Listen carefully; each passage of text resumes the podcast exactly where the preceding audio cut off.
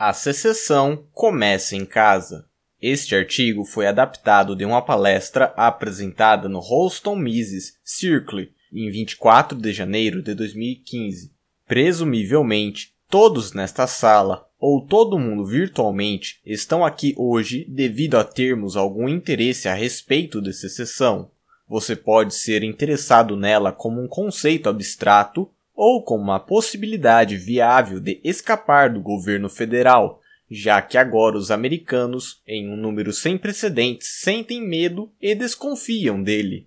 Como Mises escreveu em 1927, ter de pertencer à força a um Estado não é menos oneroso se isso se der através do resultado de uma eleição do que como consequência de uma conquista militar.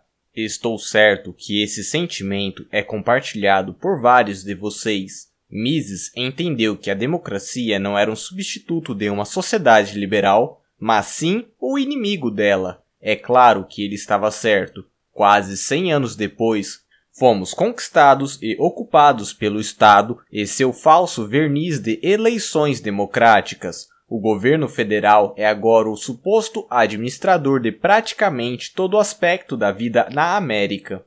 Esse é o motivo de estarmos aqui cogitando a ideia audaciosa de secessão, uma ideia que Mises elevou ao princípio definitivo do liberalismo clássico. É tentador e inteiramente humano fechar os nossos olhos com força e resistir à mudança radical e viver na América do passado. Mas, usando emprestado uma frase do escritor L.P. Hartley, o passado é um país estrangeiro. Eles fazem coisas de forma diferente lá. A América que nós achamos que conhecemos é uma miragem, uma memória, um país estrangeiro. E isso, senhoras e senhores, é precisamente o porquê deveríamos levar a secessão a sério, tanto conceitualmente como consistente com o liberalismo, quanto como uma alternativa real para o futuro. Alguém realmente acredita que um Estado social-democrata de bem-estar social, multiculturalista, fisicamente vasto e com 330 milhões de pessoas que possuem interesses econômicos, sociais e culturais intensamente diversificados, possa ser comandado por Washington DC indefinidamente sem um conflito intenso e dificuldade econômica? Alguém realmente acredita que nós podemos nos unir sob um Estado que nos divide interminavelmente?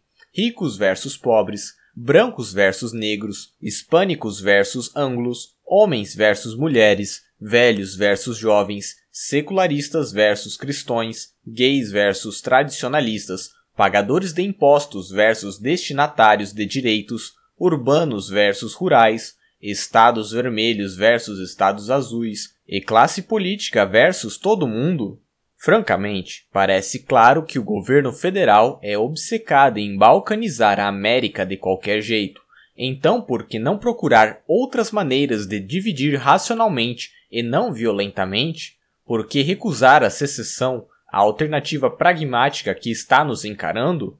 Já que a maioria de nós nesta sala é formada por americanos, meu foco hoje é na situação política e cultural aqui em casa, mas os mesmos princípios de autopropriedade, autodeterminação e descentralização se aplicam universalmente, quer consideremos a independência do Texas ou dezenas de movimentos separatistas ativos em locais como Veneza, a Catalunha, a Escócia e na Bélgica. Eu realmente acredito que os movimentos de secessão representam a última esperança para a recuperação do nosso direito de nascença, a grande tradição liberal clássica e a civilização que ela fez ser possível. Num mundo enlouquecido com o poder estatal, a secessão oferece a esperança de que ainda podem existir sociedades realmente liberais organizadas em torno de sociedades civis e mercados em vez de governos centrais secessão como uma revolução de baixo para cima. Mas como isso poderia realmente acontecer? Você provavelmente está pensando. Criar um movimento de secessão viável nos Estados Unidos não necessariamente significa convencer a maioria dos americanos, ou pelo menos a maioria do eleitorado, a participar de uma campanha política de massa muito parecida com uma eleição presidencial? Eu digo que não. construir um movimento libertário de secessão não precisa envolver uma organização de massas políticas. Na verdade, movimentos políticos nacionais que agradam à esquerda e à direita podem ser desesperadamente ingênuos, além de serem um desperdício de tempo e recursos. Ao invés disso, nosso foco deve ser uma resistência hiperfocada no governo federal, de forma a ser uma revolução de baixo para cima, como Hans Hermann Hoppe afirma. Hoppe nos aconselha a usar defensivamente o pouco de luz do dia que o Estado nos concede Assim como a força é justificada apenas em legítima defesa, o uso da democracia denota justificação apenas quando usado para alcançar fins não democráticos e libertários pró-propriedade privada. Em outras palavras, uma revolução de baixo para cima usa tanto da persuasão quanto de mecanismos democráticos de secessão individual, familiar, da comunidade e de nível local, em um milhão de maneiras que implicam em dar as costas ao governo central em vez de tentar submeter sua vontade. Secessão, de forma bem entendida, significa a retirada do consentimento e afastar-se do Distrito de Colômbia e não ficar tentando capturar de si politicamente e, conver e converter o rei. Secessão não é um movimento político, por que é que o caminho para a secessão não é político, pelo menos não a nível nacional? Francamente, qualquer ideia de tentar um controle libertário no aparato político de DC é uma fantasia, e mesmo que de fato ocorra uma mudança política radical, o exército de 4,3 milhões de funcionários federais não vai simplesmente desaparecer. Convencer americanos a adotar um sistema político libertário, mesmo que fosse possível tal oximoro, é um empenho desesperançoso em nossa cultura atual. Política é um indicador de fuga. O que a cultura manda, a política segue. Não há como haver uma mudança radical na América, a não ser que, e até que haja uma mudança filosófica, educacional e cultural. Ao longo dos últimos 100 anos, os progressistas tomaram conta da educação, da mídia, das artes plásticas, da literatura e da cultura popular e, assim, como resultado, eles dominaram a política, não o contrário. Esse é o porquê do nosso movimento, o libertário, precisar ser uma batalha pelas mentes e pelos corações. Ele deve ser uma revolução intelectual de ideias, porque agora o que domina o mundo são ideias ruins. Não podemos esperar que ocorra um milagre político libertário em uma sociedade autoritária. Agora, por favor, não me entenda errado. A filosofia da liberdade está crescendo ao redor do mundo e eu acredito que estamos ganhando mentes e corações. Este é um tempo de coragem, não de pessimismo. No entanto, o libertarianismo não será um movimento político de massa, o que significa dizer de maioria. Algumas pessoas vão sempre apoiar o Estado e não devemos nos iludir quanto a isso, e isto se deve a características genéticas, fatores ambientais, influências familiares, escolas ruins, influências midiáticas, ou simplesmente um desejo humano inato de buscar a ilusão por segurança. Mas nós cometemos um erro fatal quando diluímos a nossa mensagem em busca da aprovação de pessoas que possuem uma aparente oposição natural e nós perdemos tempo e energia preciosos. O que é importante não é convencer esses que discordam fundamentalmente de nós, mas sim o tanto que nós podemos retirar de controle político deles esse é o motivo pelo qual a secessão é a abordagem superior no meu ponto de vista. É muito menos assustador convencer mentes abertas para a liberdade a se afastar do Estado do que convencer uma mente estatista a mudar. E quanto aos federais, eu sei o que você está pensando agora e também o fez o supracitado Dr. Hoppe. Abre citação. Os federais não iriam simplesmente esmagar qualquer tentativa nesse sentido de secessão localizada?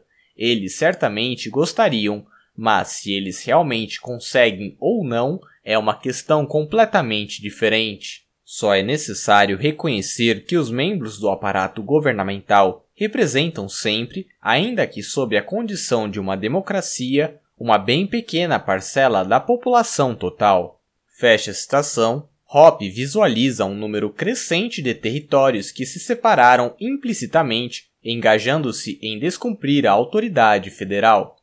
Abre citação. Sem a coação local pela conformação de autoridades locais, o desejo do governo central não é nada mais que um ar quente. Seria prudente evitar um confronto direto com o governo central e não denunciar abertamente sua autoridade. Mas, no entanto, parece aconselhável se engajar em uma política de não cooperação e de resistência passiva, algo que pare toda e qualquer aplicação da lei federal. Fecha citação Finalmente, ele conclui como apenas Hoppe poderia fazê-lo. Entre parênteses, lembre-se que o texto é da década de 1990. Fecha parênteses. Abre citação.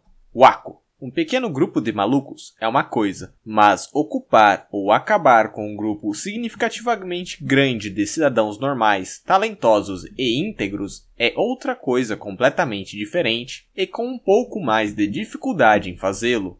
Fecha citação. Agora você deve discordar de Ropa quanto ao grau em que o governo federal iria usar da violência militar para conter os separatistas em qualquer foco dissidente, mas seu principal ponto é inatacável. O regime é em grande parte uma ilusão e conceder a autoridade a alguém é quase que completamente feito pelo medo e não pelo respeito. Elimine a ilusão da benevolência e onipotência e o consentimento rapidamente desmorona. Imagine o que uma base libertária, coordenada e comprometida poderia alcançar na América. 10% da população dos Estados Unidos, ou seja, cerca de 32 milhões de pessoas, poderia ser uma força imparável de afastamento não violento contra o Leviatã federal. Como Hoppe postula, prender e atacar um grupo grande de cidadãos locais não é uma questão fácil para o Estado, e como ensina a história americana, em qualquer conflito, a maioria das pessoas tende a ficar em cima do muro ao invés de serem antagonistas. A esquerda e a direita são hipócritas quanto à secessão. Uma das maiores ironias de nossa época é que os dois lados políticos, esquerda e direita, queixam-se cruelmente um sobre o outro, mas se recusam de maneira firme a considerar, mais uma vez, a solução óbvia que nos encara. Ora, alguém poderia pensar que os progressistas seriam defensores da décima emenda e dos direitos dos estados, porque essa os libertaria dos direitistas neandertais, que se interpõem no caminho de sua utopia progressista. Mas imagine a Califórnia ou Massachusetts tendo cada política progressista firmemente em seu lugar, de preferência sem nenhuma legislação ou corte federal para entrar em seu caminho, e sem ter de compartilhar a receita tributária com os odiados Estados Vermelhos. Imagine uma experiência em que os moradores da área da Baía de São Francisco sejam livres para viver sob um regime político e social que gostam, enquanto os moradores da cidade de Salt Lake sejam livres para fazerem o mesmo. Com certeza, as duas comunidades ficariam muito mais felizes com esse arranjo de senso comum do que o arranjo atual em que ambos têm de submeter-se a Washington. Mas, na verdade, os progressistas se opõem fortemente aos direitos dos estados e ao federalismo, quanto mais à secessão. A razão, é claro, é que os progressistas acreditam que estão ganhando e não pretendem nem por um minuto deixar alguém se afastar do que eles têm planejado para nós. A democracia é a política mais ortodoxa de nosso tempo, mas seus supostos campeões da esquerda não conseguem tolerar uma democracia localizada de verdade, o que é de fato o objetivo declarado dos movimentos separatistas. Eles estão interessados na democracia apenas quando o voto é do jeito que eles querem e somente no mais atenuado modo nacional, ou de preferivelmente internacional para os progressistas. A última coisa que querem é controle local sobre qualquer coisa. Eles são os grandes centralizadores e consolidadores da autoridade estatal. Viva e deixe viver simplesmente não está no DNA deles. Nossos amigos da direita dificilmente são melhores nessa questão. Vários conservadores são irremediavelmente devotos ao mito de Lincoln e permanecem escravos do estado de bem-estar social central, não importa o custo. Por exemplo, considere o referendo sobre a independência escocesa que aconteceu em setembro de 2014. Alguns conservadores e até mesmo alguns libertários reivindicaram que deveríamos nos opor ao referendo com o fundamento de que ele iria criar um novo governo e assim dois estados iriam existir em vez de um. Mas, reduzindo o tamanho e alcance de qualquer domínio estatal é saudável para a liberdade porque nos leva para mais perto do objetivo final de autodeterminação a nível individual, de conceder a cada um de nós a soberania sobre nossas vidas. Citando novamente Mises, abre citação, se fosse possível, de qualquer maneira, conceder o direito de autodeterminação para todos os indivíduos, isso deveria ser feito. Fecha citação. Além disso, alguns conservadores argumentam que não deveríamos apoiar movimentos separatistas onde são mais susceptíveis de criar um governo mais esquerdista do que aquele que o substitui. Este foi o caso da Escócia, onde os jovens escoceses que apoiaram o referendo de independência são, em grande número, aqueles que esperavam criar fortes laços com o parlamento em Bruxelas da União Europeia e construir um estilo de estado de bem-estar social escandinavo vindo do castelo de Holyrood. Entre parênteses, não se esqueça que Tories, o partido conservador de Londres, estava radiante com a probabilidade de eliminação de um grande número de apoiantes do partido Labour, social-democrata. Feche parênteses. Mas, se o suporte para o princípio de autodeterminação é o de ter qualquer sentido independente do que haja, é preciso permitir que outros façam decisões às quais nós discordamos. A competição política só pode beneficiar a todos nós, o que nem progressistas nem conservadores entendem, ou pior, talvez eles entendam sim, é que a secessão proporciona um mecanismo de diversidade real, um mundo em que nem todos estão emparelhados juntos, proporciona um meio de pessoas com ampla divergência de ponto de vista e interesses viverem em paz como moradores ao invés de sofrer sob um comando central de governo que os coloca uns contra os outros. A secessão começa em você. Em última análise, a sabedoria da secessão começa e termina com o indivíduo, mas ideias comandam o mundo atualmente, mas devem elas comandar o seu mundo? A questão que todos nós devemos fazer é a seguinte: como conseguiremos seriamente o direito de autodeterminação e o que estamos dispostos a fazer em nossas vidas pessoais para defender? A secessão realmente começa em casa, com ações que fazemos na nossa vida do dia a dia que nos distanciem e nos removam da autoridade estatal silenciosamente, inflexivelmente e de forma não violenta. O Estado está desmoronando ao nosso redor sob o peso de suas próprias contradições, sua própria bagunça fiscal e seu próprio sistema monetário. Nós não precisamos tomar o controle de Washington, D.C. Como fazer a secessão agora mesmo?